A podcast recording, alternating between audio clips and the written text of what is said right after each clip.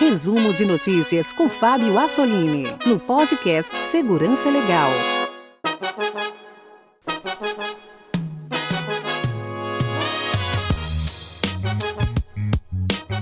Bem-vindos a mais um resumo de notícias do podcast Segurança Legal, edição 224, gravada em 12 de dezembro de 2019. Mas é ouvinte, nessa edição nós não teremos as tradicionais notícias. Estamos chegando no final do ano, trago para vocês um episódio diferente. Uh, vamos deixar as notícias de lado e vamos falar um pouco de eventos de segurança. Como vocês sabem, uh, um dos meus trabalhos é visitar e apresentar em eventos de segurança.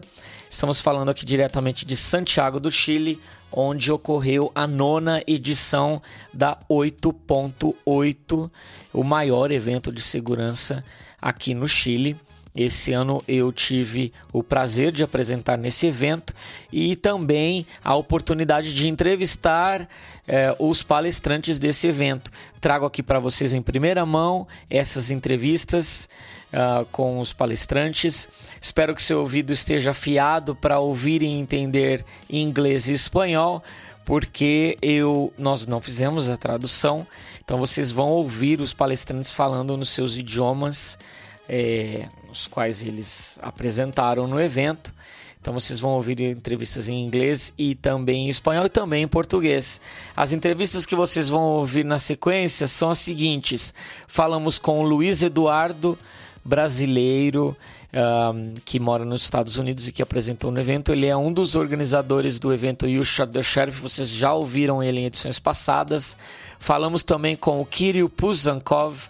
O Kirill é russo e trabalha na empresa Positive Technologies. Ele falou sobre vulnerabilidades do SS7, que vocês também já ouviram aqui no nosso programa, mas ele apresentou um viés positivo.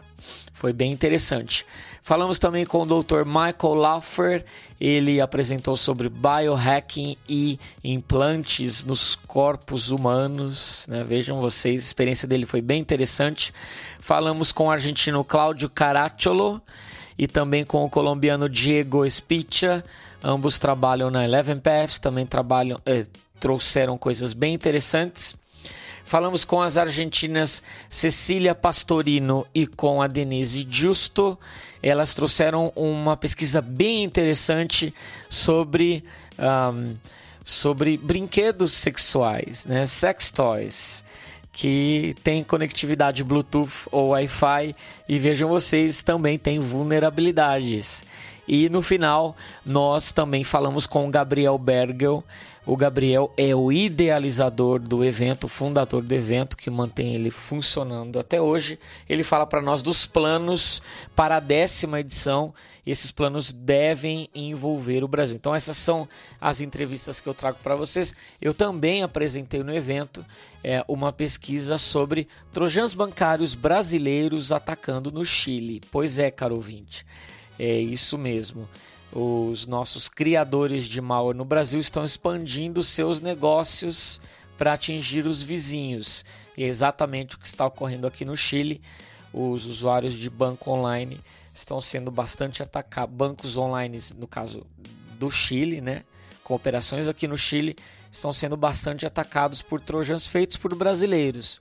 Então, deixo vocês na continuação com as entrevistas é, lembrando que na próxima edição nós teremos o nosso tradicional, é, a nossa tradicional retrospectiva do ano com o resumo das notícias. É, não percam, vai estar um programa bem legal. Muito bem, deixo vocês então agora com as entrevistas gravadas diretamente aqui de Santiago do Chile no evento 8.8. Muito bem, ouvintes do Segurança Legal. Aqui estamos no evento 8.8 em Santiago e vamos conversar agora com o Luiz Eduardo. O Luiz Eduardo é um velho conhecido é, e um grande amigo. Ele é um dos organizadores é, do You Shot the Sheriff, evento que nós já comentamos aqui no programa. E o Luiz foi o keynote speaker que abriu o evento aqui em Santiago do Chile. Uh, e o Luiz trouxe uma palestra bem interessante com um overview, as coisas que melhoraram e ainda os desafios que nós temos na área de segurança. Luiz, tudo bem? Tudo bem, Fábio, contigo. Luiz, que ótimo estarmos aqui. Os únicos palestrantes brasileiros aqui no evento somos eu e você. É, Luiz, fala um pouco para os nossos ouvintes é, do conteúdo que você apresentou aqui. Eu achei bem interessante esse overview das coisas melhorando com o tempo, é, mas também os desafios que ainda existem na área de segurança. Você é uma pessoa que tem uma visão privilegiada das coisas a, a nível global. É, e também pela sua, é, pelo seu envolvimento com a DEFCON, né, já há muitos anos. É, isso te dá uma, uma oportunidade de você é, ver como são as coisas né, em nível bem global. Conta um pouco para os nossos ouvintes da sua apresentação aqui. É, a apresentação, o Gabriel me convidou para ser o keynote speaker e é muito honrado em ser o keynote speaker, mas é sempre um desafio porque o que, que você vai trazer de, de novo para um povo que é técnico? Hoje eu já não sou mais uma pessoa tão técnica, ou muito menos técnica do que eu já era. É, e como que você vai acrescentar para um público desse, né? Assim, a gente não não sabe às vezes. Então eu palestrei na primeira 8.8 em 2011, esse é o nono ano que eles estão aqui. Sim. Eu não consegui vir nos últimos nove anos, oito anos. Uhum. Então eu falei, eu, como que, como a palestra de keynote, eu vou palestrar o que, o que mudou e o que não mudou. Sim. Então eu falei de algumas coisas em termos estatísticas, de uso de internet, de coisas boas que a gente viu algumas mudanças, de coisas boas que mudaram Sim. e de coisas que ainda me preocupam um pouco e que a gente vê no mercado que estamos batalhando, coisa de IoT, coisas de é, a equipe de segurança meio desconectada e não conseguindo resolver o problema em todo. De uma maneira geral, foi isso a palestra. Legal, é, é, é foi, foi interessante as suas comparações com 2011 para hoje, né? Me surpreendeu o fato que você comentou que 78% dos chilenos são conectados à internet e aí nós temos os problemas de IoT e outros problemas, mas vimos né, nesse tempo algumas melhorias que eu gostaria que você comentasse com mais detalhes é, de 2011 para cá, que foi a sua primeira participação nesse evento. É, as melhorias que nós temos visto na área também devido aos ataques e, e outras evoluções. É, não, uma das coisas, eu listei, acho que tinha umas sete, oito coisas que eu, que eu encontrei que eram melhoras significativas. Uma delas é a autenticação de dois fatores, Sim. que é uma coisa que a gente viu hoje, tem o Google Authenticator e outras coisas, e serviços que alguns exigem, mas outros têm como opção. E é muito bom ter isso como opção. Né? Até um, um mídia social, Facebook e tal, tem isso. A adoção disso pode ser um desafio, mas estando lá e tendo isso disponível para a gente ajudar o usuário que não é segurança de informação já ajuda. É, outra coisa que eu tinha na lista é o, a iniciativa lá do Let's Encrypt, Sim. que também muito foi algo que revolucionou de uma maneira ou outra. Foi uma, um task force aí de várias empresas né, para fazer isso, mas é um serviço grátis e que funciona. Uma certa conscientização melhor dos executivos com relação ao, aos problemas da segurança da informação. É, muita, em 2011, ah, ouvia muito, especialmente na América Latina, ah, isso não existe, esse tipo de ataque não existe. Exato. E quando o executivo, quando o CEO da empresa vê na, nas notícias que o concorrente dele foi teve um, um vazamento de dados, alguma Sim. coisa assim, começou de uma, uma, certa, de uma maneira ou de outra conscientizar que o problema existe e que alguma coisa tem que ser feita. Se alguma coisa está sendo feita, são outros 500, mas Exato. a gente não, não sabe. Sim. É verdade. É, Luiz, como é que você vê o relacionamento dos brasileiros é, com a comunidade de segurança latino-americana, ou seja, nossos vizinhos? Sabemos que há é, diferenças, especialmente por causa da língua, né? Nem todos entendem ou uh, é, entendem o espanhol, assimilam o espanhol mas sabemos que há um relacionamento é, entre essas comunidades, elas se falam, elas se relacionam. Uh, como é que você vê o brasileiro nesse cenário? É, eu acho que é algo interessante para compartilhar com os nossos ouvintes, porque às vezes a gente tem só aquela visão Brasil, né? O Brasil às vezes é meio isolado com relação aos vizinhos, mas há esse relacionamento e como é que você vê isso? No geral, é bem assim, o relacionamento que nós temos até fora do Brasil. Ou seja, é, se um, a partir do momento, eu sei que muitos brasileiros já foram na Ecopari, Sim. sei que alguns brasileiros já foram, já vieram aqui na 8.8, não muitos, é, mas outros eventos assim existem a partir do momento que você vai e interage e entende, o problema no geral, os, os desafios no geral são os mesmos, né? Só que a, a, as proporções talvez sejam distintas. Sem dúvida a língua não contribui muito, Exato. mas isso você vê até países como a Colômbia, vejo isso muito na Colômbia e México, do, de profissionais lá do de segurança da informação estarem aprendendo português para interagir mais com a gente também. Isso no meio corporativo. No Sim. meio mais de, dos eventos, né, da turma que vai em eventos tal, eu acho que o pessoal vai se conhecendo e, e está melhorando. Né? Também você vê pessoas de outros países indo no, no no Hackers to Hackers, no RoadSec, no You Shot the Sheriff. Então, o Gabriel, o Federico e o Francisco lá da Ecopari, uhum. eles também sempre, eu acho que eles estendem a mão, também sempre querem pessoas, né? Está, você está aqui, eu estou aqui. Eles querem ver uma presença, eles querem Exato. mostrar uma, um ponto de vista de, diferente do que se vê, principalmente depois do que tudo que aconteceu aqui no, no Chile uns dois meses atrás. Exatamente. Muito bem, falamos com Luiz Eduardo da Aruba, diretamente aqui no evento 8.8 voltamos aqui na 8.8. Dessa vez nós vamos conversar com o Kirill Pusankov. O Kirill é russo, trabalha na Positive Technologies, uma empresa russa é, que conhecida e destacada pela sua excelente pesquisa na área de telecom, especialmente quanto às vulnerabilidades presentes no SS7, que os nossos ouvintes conhecem muito bem, já foi tema de um dos nossos programas aqui.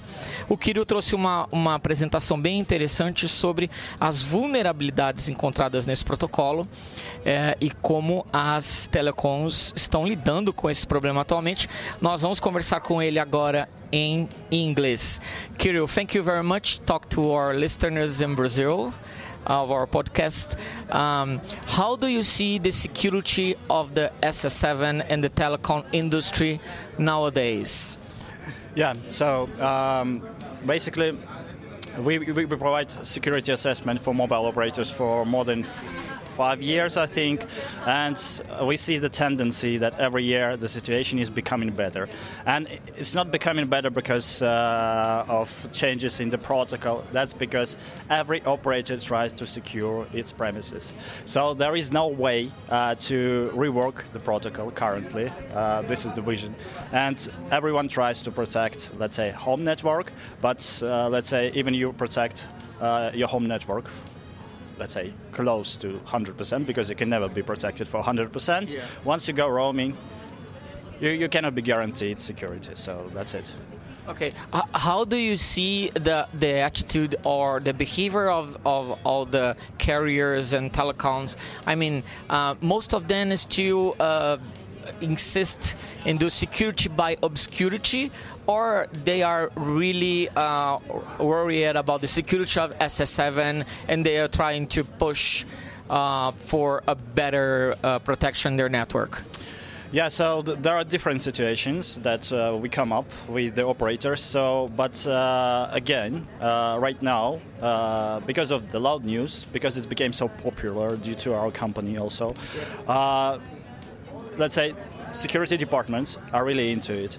But uh, sometimes there are difficulties to, let's say, uh, to get the budget for that because they have to persuade other departments and it is becoming a problem because uh, let's say fraud department yes they are also kind of on our side but once once we come to a network department they're like our system is five nines we don't need security so, so but generally the situation is getting better and due to that popularization Okay, comparing Latin America with other regions in the world, how do you see our situation regarding the vulnerabilities in the SS7 network? Do you think it's it's getting better, or is it still worse comparing with other areas? Uh, for for sure, we work with this region, and we, we did uh, dozens of projects here, and. Uh, again, it, it's not it's not dependent on the, on the continent really. If we're speaking of Latin America, it's dependent on uh, the operator, how they perceive that. Because there was one case, uh, for sure, I cannot tell the country and the, the operator, uh-huh. where there was, I think, uh, there was a really small group of security department, but they managed to protect the network like that fast. I wasn't expecting. So that they they made it like a, uh, let's say better than. Um, 90% networks we tested so it's a really good level okay. and like in in, in a matter of uh, five months without help but it's still very quick okay Okay, interesting. Uh, how do you see the vulnerabilities in 4G and 5G networks that we know a lot of countries are starting to adopt, adopt especially the 5G? The same problems that we face in, in the uh, SS7 network uh, are happening with 5G as well? Yeah, so uh, during my speech, I told that 4G has the same threats, and it's not yet that well uh, being exploited because there are still threats on SS7, and it's easier. Yeah. Why do you go on 4G if you can hack on 3G? Uh-huh. And that's it. So the 4G protocol is also vulnerable. So right now there is a uh, discussion at GSMA about the standard of 5G to be, let's say, secure by default. But uh, for sure, some threats gonna, gonna appear, and uh, due to fallback, because it's it's only about 5G roaming interconnect, but you have to use 4G. You you will have to use 3G for yeah. some decades more, yeah. and once you fall down, you're exposed to these threats. So. But uh, generally, the tendency that they try to, to make, let's say, 5G secure by default is good, but we'll see. Ok. Uh, falamos então aqui com Kirill Puslov, da Positive Technologies, aqui no evento 8.8.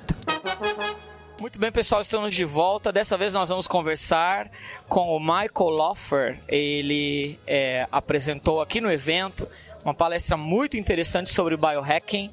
Nós vamos conversar com ele agora. É, o título da apresentação foi Building a New Decentralized Internet with the Nodes Implanted in Our Bodies. Foi uma apresentação muito interessante. O Michael se tornou aqui uma estrela do evento, muita gente querendo falar com ele, justamente é, pelo que ele mostrou aqui, os implantes de biohacking. Ele vai contar um pouquinho para nós os detalhes da apresentação. Michael, thank you very much to talk with our listeners from Brazil. Uh, yes, tell them all I'm very sorry I don't speak Portuguese. not a problem.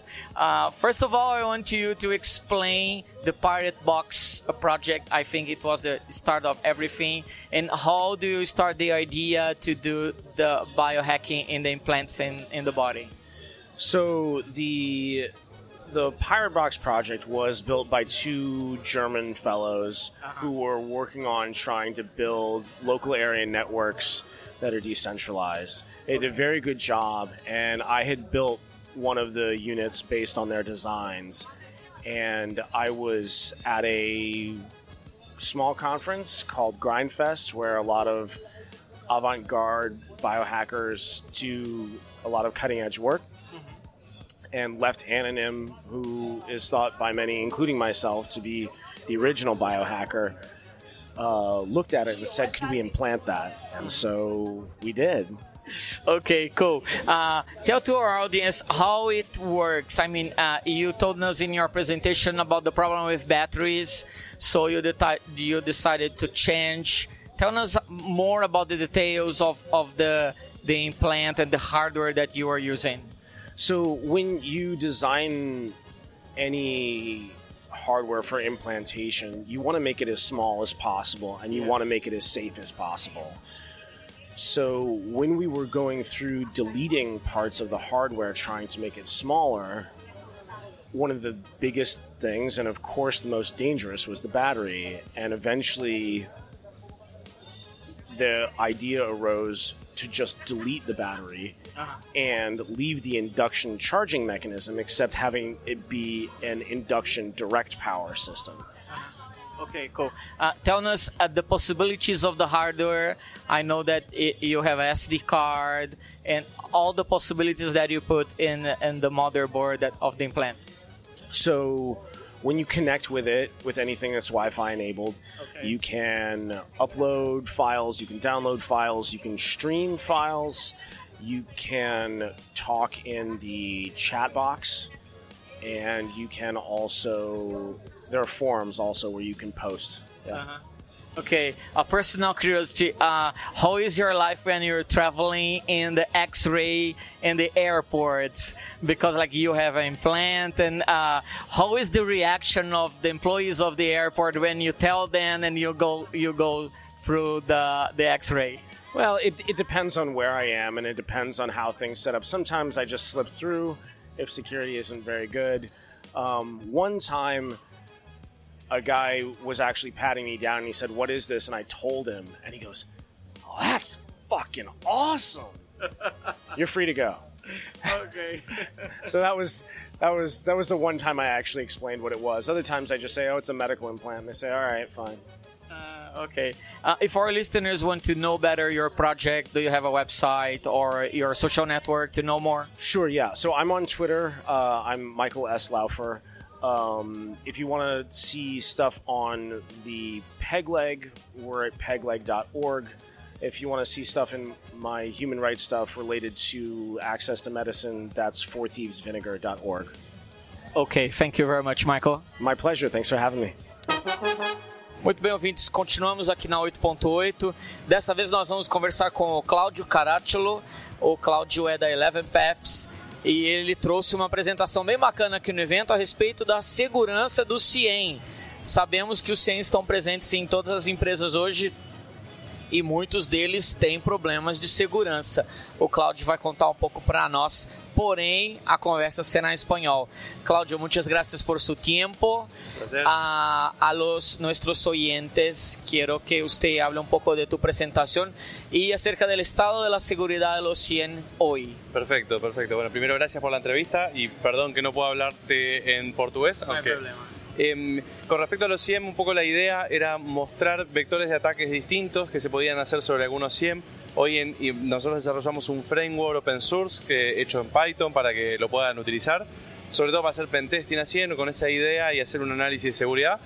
Y fuimos probando estos distintos vectores que tienen que ver con malas implementaciones en la gestión de las contraseñas, con malos controles en el deployment de aplicaciones o en las políticas de seguridad que te permiten generar una policy, probarla y cargar una reverse shell contra un SIEM y demás. ¿Y por qué el objetivo de atacar un SIEM? Es porque el SIEM para poder recolectar información de los distintos servidores necesita las credenciales de esos servidores y las almacena internamente. Entonces, lo que fuimos tratando de encontrar eran otros vectores de ataque que nos permitan leer esas configuraciones y poder a, a, partir de comprometer un SIEM, comprometer el resto de los equipos de una red y ser un domain admin de la red o de algún determinado equipo en particular, digamos, ¿no? Sí, increíble, ¿no? ¿Cuál es, es el estado, en, en, el estudio, en la investigación que hicieron, uh, cuál es el estado de América Latina hoy? O sea, hay muchos 100 expuestos en la Internet en, en nuestra región. ¿Cuál es el estado de América Latina hoy?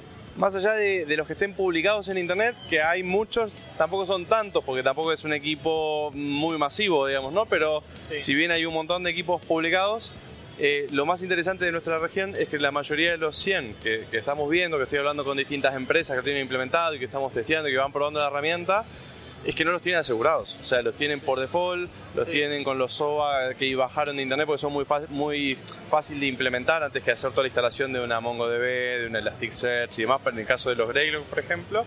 Entonces bajan el, el, OVA, la imagen virtual, la, y la implementan y la ponen en producción y eso tiene un montón de bugs y tiene un montón de configuraciones por default que no deberían estar y demás. Es decir que en lo, a los 100 que están implementados en América Latina, eh, en general, no se le presta mucha atención como un equipo de seguridad. O sea, se lo baja pensando que de por sí son seguros. ¿no? Sí. ¿Qué hacer para cambiar esta situación? O sea, decir a la gente que hay que cuidar mejor de los 100 que están en un ambiente corporativo. Bueno, lo, lo, que mismo que le decimos para todo el resto de los equipos, ¿no? Que cualquier componente que yo meta a mi red, la tengo que analizar y la tengo que a, le tengo que hacer un hardening, la tengo que, que, asegurar de alguna manera. No, no porque sea una herramienta de seguridad de por sí es segura. ¿no? Entonces, claramente tengo que asegurarme que con qué protocolos se utiliza, que estén bien, bien implementados, que si utiliza algoritmos de cifrado, interiorizarme si son si son buenos y si no solo si son buenos, sino si están bien implementados, ver si hay algún test atrás de eso, que, que sea parte de mi evaluación y que mi evalu evaluación no sea so solo saber cuántos hay implementados en el mercado. No, ¿no? Sí. Que, Ok, muchas gracias, Cláudio. Falamos com Cláudio Caracciolo da Eleven Paths. Estamos aqui com mais um speaker do evento 8.8. Dessa vez vamos falar com o Diego Spitia, colombiano.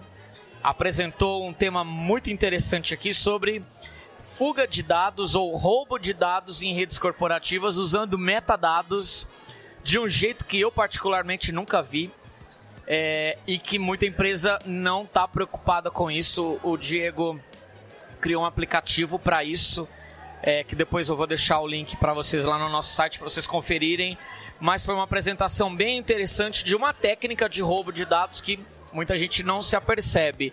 Nós vamos conversar com o Diego, ele vai contar para nós os detalhes em espanhol. Diego, muchas gracias. Por favor, cuenta a nuestros oyentes acerca del contenido de la presentación que brindaste a nosotros acá en la 8.8. Eh, bueno, primero que todo, un placer estar contigo y haber compartido contigo en el evento y pues eh, estar aquí en, el, en, el, en este podcast. Eh, bueno, eh, fue un proyecto, una idea que nació de un análisis que se hizo a los metadatos de los gobiernos en Latinoamérica, donde descubrimos que, como decías, la gente no está preocupada en ello. Sí. Entonces eh, pensamos, bueno, que no es solo la información que ya de por sí puedes extraer de los metadatos, sino qué pasa si podías meter algo. Sí. Eh, entonces lo que se hizo fue hacer un- una prueba de concepto en Python que está en el GitHub eh, totalmente disponible, que lo que hace es que revisa la máquina, busca todos los eh, documentos de ofimática de, de Office 365 o Office 2016 para arriba, todos los que usan como base XML, porque la cabecera eh, para todos es igual. Es igual, sí es. Entonces, usando técnicas de forense muy básicas, que es usar, leer los, lo- los archivos en, en binario, Sí. se identifican y se fraccionan por paquetes de 30K. Ok. Y se colocan como si fuera un comentario de metadatos dentro de un PDF, o en los metadatos de un PDF. Sí, dentro de un PDF. Y, y como los, eh, este contenido es dividido en muchos archivos. en muchos archivos. Entonces, claro, tú lo que, lo que, lo que, sea, lo que hace el script es que coge un documento que, digamos, es en Excel que pesa 300 megas, Sí. lo divide en paquetes de 300K Ajá. y coge un archivo de, de- de- de PDF y a cada archivo le mete uno de esos paquetes, Ajá. como si fuera un comentario de metadatos. Sí. Y después lo envía por correo electrónico. Sí. ¿Qué pasa? No, no es detectado. ¿Por qué? Claro. Porque el, el, el, el- firewall, digamos, de nueva generación, ve es un correo, no ve nada más, es un correo. Sí. Si es un IPS, ve un correo y ve que va con un PDF. Por muy particular que le parecerá, es que el PDF es un poco, es un poco más pesado, Sí. pero eso tampoco es tan anormal y por eso se parten en, en- en fracciones pequeñas de 300K, para que aún sea menos probable. El DLP lo que va a ver es el contenido del, P- del PDF, Exacto. analiza el, el contenido del PDF y ahí no hay nada ilegal, es un, P- es un documento que puede estar totalmente en blanco eh, y va a pasar el DLP. Si el DLP está configurado bien y ve la metadata que es muy extraño, lo que va a ver es en un campo de comentarios algo en binario, pero tampoco es anormal porque como no está metido todo el archivo, sino solo una fracción, no va a poder identificar que es un archivo. Ni además va a cumplir con la política de DLP porque son es códigos binarios. Entonces sale, eh, sale de la, de la organización, llega un correo electrónico y ya después con otro script, lo único que se hace es extraer Sí. los metadatos de los metadatos, ese segmento y juntar el paquete y reconstruyes el archivo. Bien interesante, de verdad. Pregunta, ¿conoces algún actor que ya usa una técnica similar eh, acá en nuestra región o en otra parte del mundo para exfiltrar datos? En realidad, parte de, como decía en la charla, parte de haber encontrado es que, es que no hemos visto un ataque así, no, no hemos visto un ataque que use esta técnica, pero sí hemos visto que usan mucho los metadatos para perfilar al- a- el ataque. Sí. Entonces, en realidad, en, en un ataque no lo hemos visto, eh, pero pues era probar que era totalmente viable. Sí, pero creo que tarde o temprano esto aparecerá. ¿Cree que las soluciones de seguridad hay que cambiar la forma como trabajan o como analizan los metadatos para identificar una fuga de datos así? Sí, yo creo que es fundamental que, que, o sea, que todas las partes de seguridad empiecen a entender que los metadatos no es solo digamos, la basura que pone el archivo, sino que de verdad va información muy, muy sensible. Nosotros hace 3, 4 años en Telefónica desarrollamos una herramienta puntual para limpiar metadatos. No con el fin de, de, evitar, digamos, este tipo de ataques, sino más con el fin de evitar que se publique tanta información. Pero como decías, tarde que temprano, esto va a ser una técnica usable. Ah, seguramente. Y, y, hay que empezar a tener en cuenta también eso dentro de tus protocolos de seguridad. Y la herramienta tiene código abierto.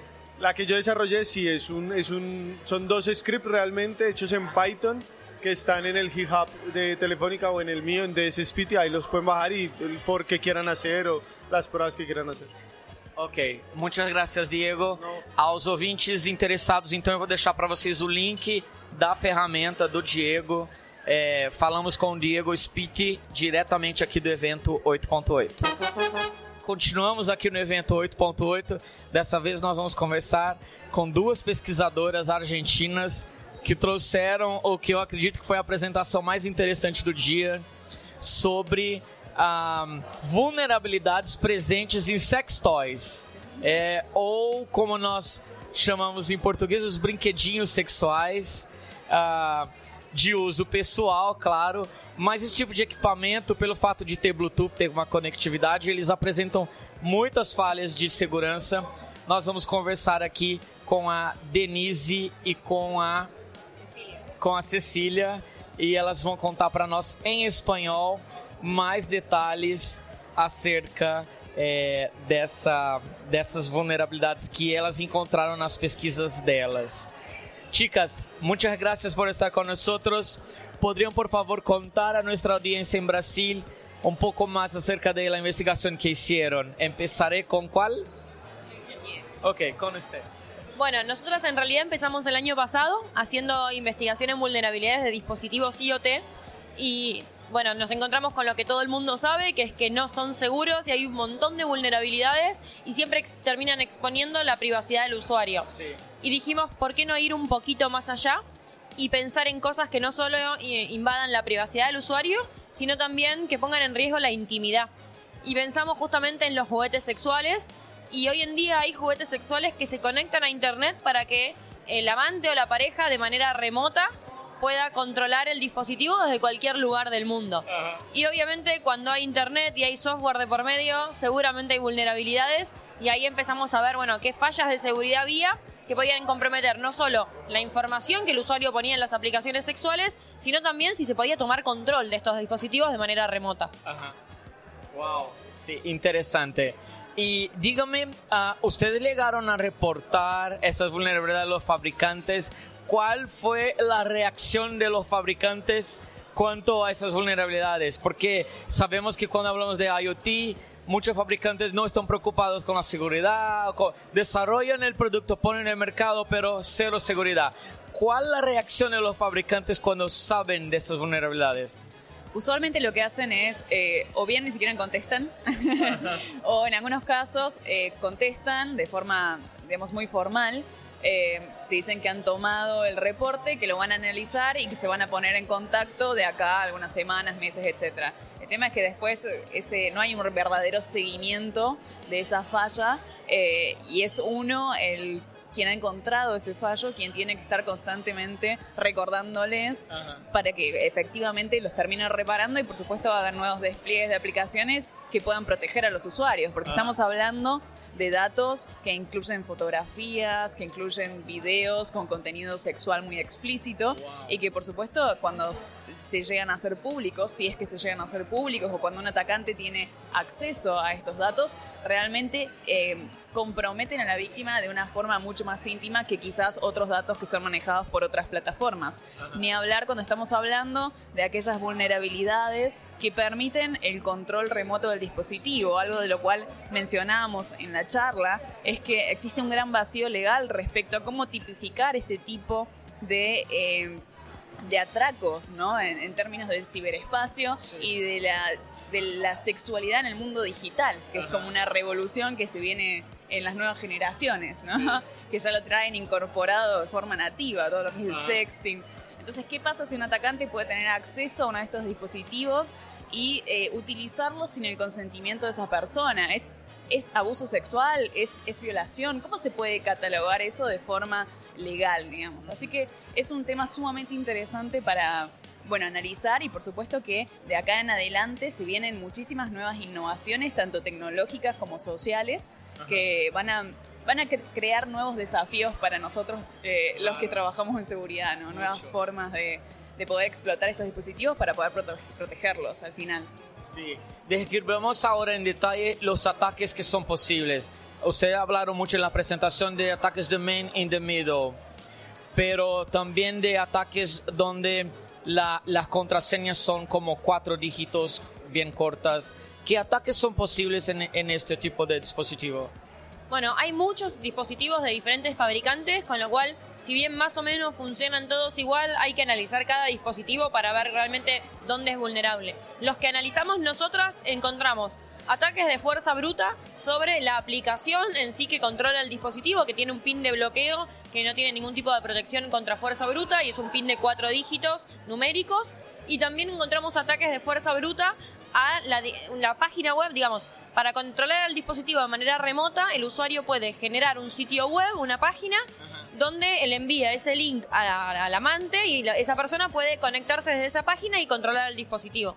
Bueno, esa página se genera a partir de un token de 10 dígitos eh, alfanuméricos.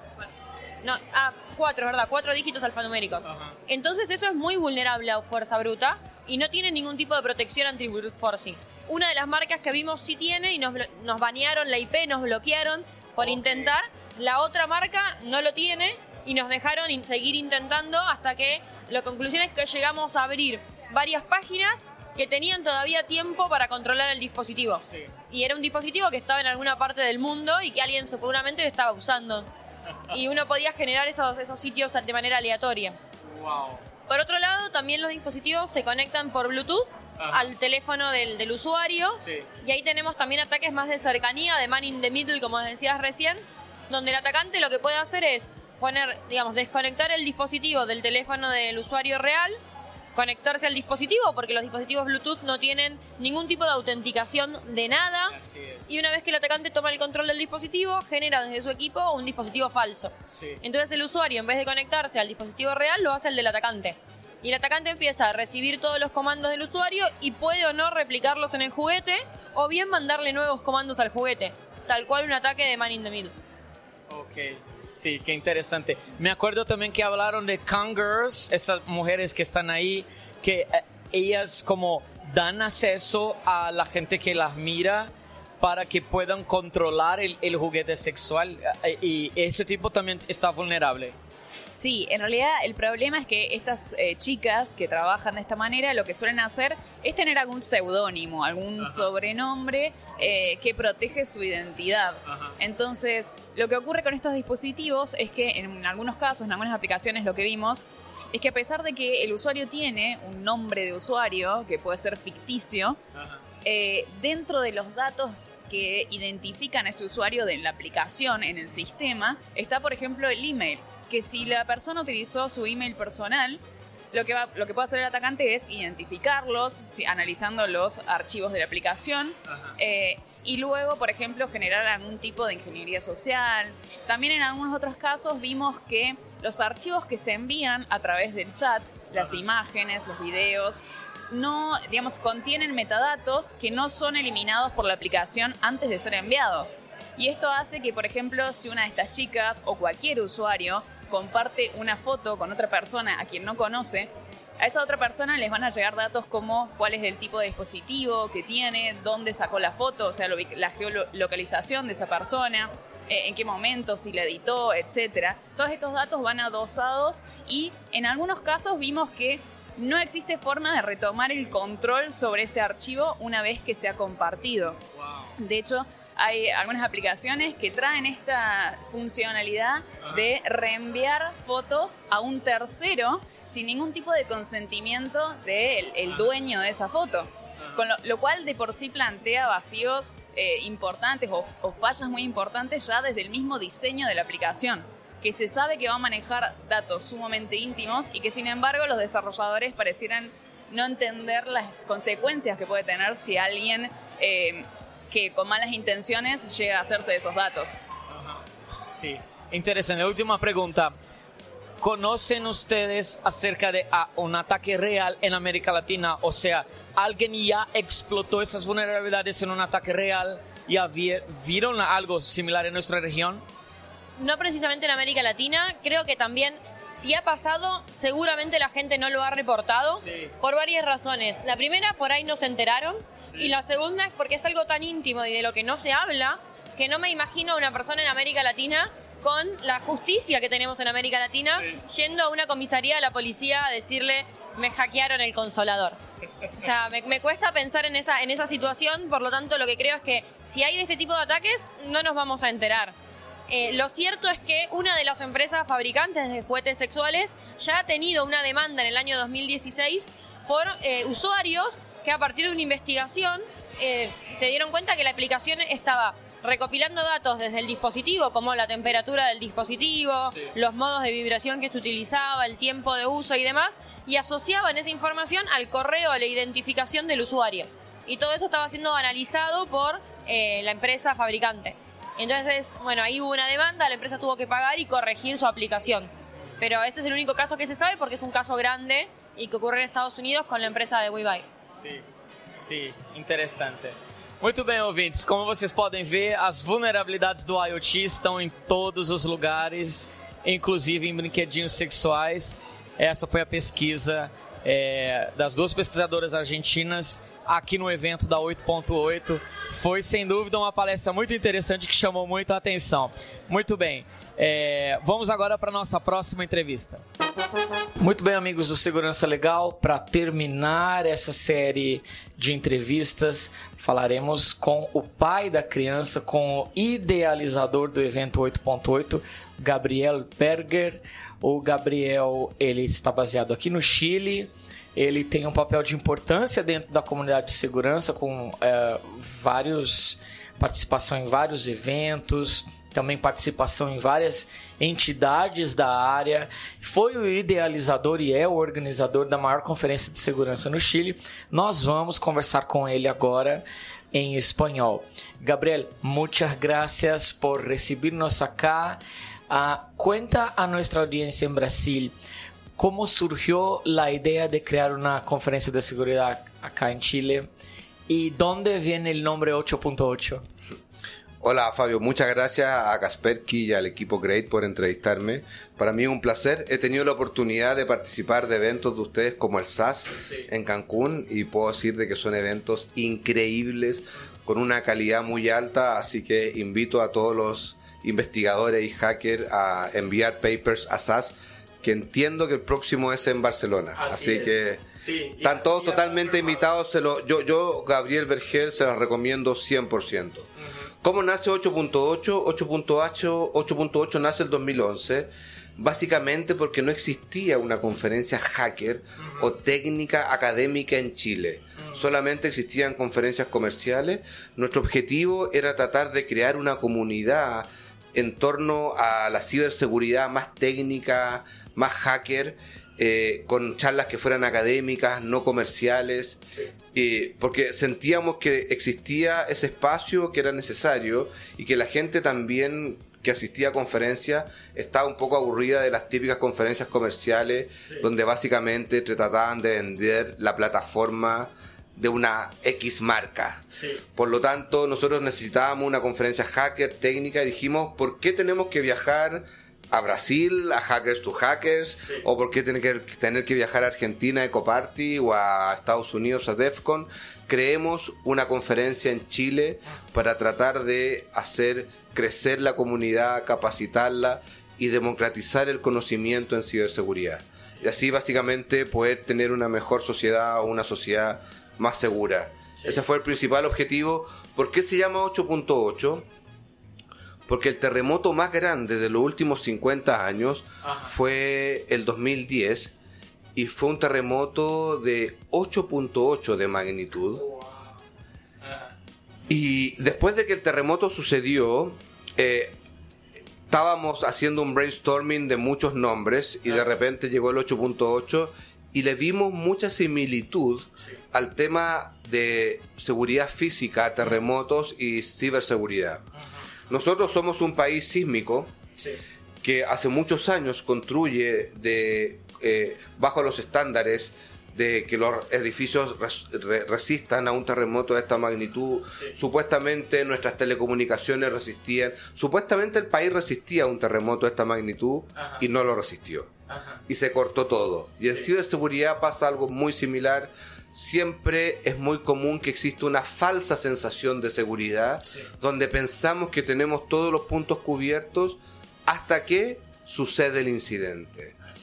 Por lo tanto, le encontramos mucha similitud, encontramos que una forma de sensibilizar, tomando como ejemplo, como un buen ejemplo, el tema del terremoto, también queríamos generar, generar una especie de temblor en la comunidad para que despertara y se diera cuenta que este tema era importante y esa fue la razón por la cual escogimos 8.8 y nos quedamos con el nombre 8.8. Excelente nombre. Uh, dígame, ¿cuáles las dificultades de organizar una conferencia de seguridad en América Latina? Sabemos que usted participa de muchas otras conferencias en la región y claro, todas tienen dificultad, pero ¿qué exactamente son los problemas? Sabemos que sponsor a veces es difícil, pero ¿cuáles las dificultades que encuentran en la región? Para, para la gente que está escuchando y la verdad es que no sepa lo que significa organizar una conferencia, es mucho trabajo, es muy difícil.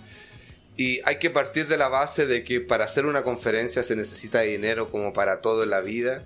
Y muchas veces es difícil conseguir dinero, sobre todo si tu conferencia es un poco alternativa, distinta a las conferencias comerciales.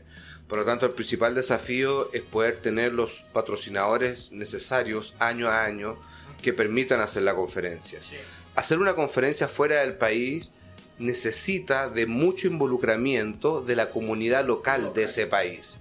Y, nosotros también hemos seguido una especie de filosofía y es que es ir donde nos llaman, no tratar de ir donde queremos o tratar de ser una especie de conquistadores, sino que básicamente vamos donde la comunidad nos invita, donde nos dicen que hay espacio para una conferencia como 8.8, donde nos dicen que hay necesidad de una conferencia como 8.8, hablando de una conferencia académica, técnica, y esos son los lugares donde vamos. Pero necesitamos mucho el apoyo de la comunidad local. Por lo tanto, la única forma de hacer una conferencia como 8.8 fuera del país es contando al 100% con el compromiso de ciertas personas de la comunidad que de cierta manera son importantes o son líderes eh, naturales dentro de esta comunidad. Sí. La, eh, el evento empezó en Chile, especialmente acá en Santiago, pero uh, expandió mucho. Hoy ustedes tienen eh, muchas ediciones en la región. ¿Cómo, ¿Cómo fue este proceso de expansión en la región? Partimos en Chile el 2011, hasta el día de hoy, 2019, llevamos nueve ediciones. Empezamos a hacer la conferencia en algún momento en Bolivia porque eh, varios socios de la conferencia ya tenían negocio en Bolivia, entonces era muy natural pensar en Bolivia, a pesar de que era un mercado muy pequeño, pero muy importante a la vez. Y la recepción de la gente fue exactamente la misma que en Chile. Y después básicamente en algún momento nos invitaron a Perú. Las invitaciones nos llegan a muchas, a montón, pero tratamos de ser responsables para tratar de mantener la calidad del evento y no crecer de manera descontrolada. Por lo tanto, luego la invitación fue a Perú, lo pensamos durante mucho tiempo y comenzamos a hacer la conferencia en Perú.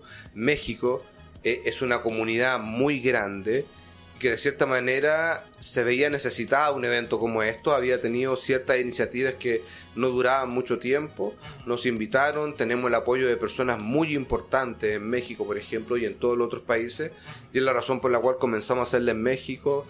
Eh, hace mucho tiempo veíamos que, por ejemplo, en Las Vegas existía una comunidad grande de latinoamericanos que tratábamos de juntarnos, tratábamos de hacer actividades en común, pero no existían. Dijimos, ¿por qué no hacer una conferencia durante la semana hacker en Las Vegas entre BSI y DEFCON eh, con Black Hat entre medio? Lo hicimos, arrendamos una suite de un hotel, llegaron más de 60 personas y es, así ha sido como hemos crecido. O sea, básicamente respondiendo un poco a la necesidad o a los requerimientos de cierto país y a veces tomando algunos riesgos como tratar de abarcando territorios que hasta el momento eran desconocidos. Este año fue la novena edición y ¿qué planes tienen ustedes para la décima edición el próximo año? Eh, tenemos planes muy grandes, muy ambiciosos, cumplimos 10 años. Obviamente queremos tirar, como se dice en Chile, la casa por la ventana. Así que nuestros planes son traer muchas personas, traer más de 2.000 personas. Queremos hacer un festival de cultura hacker, donde no solamente existan temáticas en torno al hacking, a la ciberseguridad, sino que también a programación, a robótica, a videojuegos, a tatuajes, a música en vivo. Así que tenemos expectativas muy grandes y nos pusimos la vara muy alto, pero es la forma en como nos hemos acostumbrado a trabajar en el 8.8, poniéndonos metas muy altas y tratándolas de cumplir para la comunidad. Sí, ¿hay planes de alguna edición en Brasil? Sí, la verdad es que tenemos que decirlo y es eh, primera vez que lo decimos en medios para Brasil, pero es verdad, estamos planificando una edición en Brasil con personas muy importantes, muy queridas de la comunidad y sentimos que también existe una necesidad de estar allá. Eh, yo he tenido en particular muy buena onda, muy buena recepción de la comunidad en, en- Brasil. Y esta- estas personas que nos están apoyando también nos, eh, básicamente nos convencieron de que existe espacio para nosotros sin crear ningún conflicto con las, con las conferencias que ya existen. Por lo tanto, eh, es una es un proyecto con muchas posibilidades de que se concrete. Sí, última pregunta. Ah, ¿Cómo usted ve eh, la relación de la comunidad de seguridad brasileña con la comunidad latina? Porque, porque a veces eh, tenemos la impresión de que los brasileños están un poco aislados por hablar otro idioma y como la gente como que no interactúa o no visita. ¿Cómo usted que como viaja mucho en la región, conoce y transita muy bien entre el mundo que habla español y también en Brasil. ¿Y, y qué podremos hacer nosotros para mejorar esta situación? Yo, es verdad que el lenguaje probablemente nos genere una barrera natural, Sí. pero yo, mis experiencias en Brasil son muy buenas, al 100%. Nunca he tenido una mala experiencia. Me siento muy querido en Brasil. He, he dado charlas en Rosec, en Floripa, en Recife, en Sao Paulo, y la recepción siempre ha sido muy buena. Y yo creo que tenemos un error, cometemos un error. Pensamos de que el lenguaje eh, nos divide y pensamos muchas veces que los brasileños son distintos al resto de los sudamericanos y que tienen una cultura distinta y es mentira. Somos los mismos, somos iguales Así y de verdad conectamos muy bien, conectamos muy bien y, y- y la mayoría de los brasileños y, portu- y- y brasileños básicamente que hablan portugués entienden el español. Yo trato de incentivar el hablar español versus hablar inglés, porque la mayoría en este ámbito habla inglés también. Pero yo cada vez que da una charla en Brasil les digo, lo siento, yo hablo español y también hablo inglés y quiero hablar español porque pienso que hay que incentivar hablar español en Sudamérica porque hablamos español en la mayoría de los países de Sudamérica. Así es. Pero somos idénticamente iguales, somos todos sudamericanos, tenemos exactamente la misma cultura y la verdad es que la gente brasileña es muy alegre, eh, te trata muy bien y al contrario, no tengo nada malo que decir. Siento de que los sudamericanos que no estamos en Brasil tenemos que tratar de integrarnos cada vez más. Ojalá hablar portugués, el portugués es muy lindo y los brasileños cada vez tratar de entender más español y comunicarnos de alguna forma, aunque sea hablando portuñol. Un portuñol, claro. Gabriel, entonces quería pedirte para dejar una invitación a nuestros oyentes que gustarían de, de conocer el evento o de enviar una submisión de charla al evento 8.8. Deja este, esta invitación a nuestros oyentes. Bueno, están totalmente invitados a la próxima edición de 8.8 2020, donde cumplimos 10 años. Nuestro sitio web es www8 con número dot con palabras dot 8 nuevamente como número.org.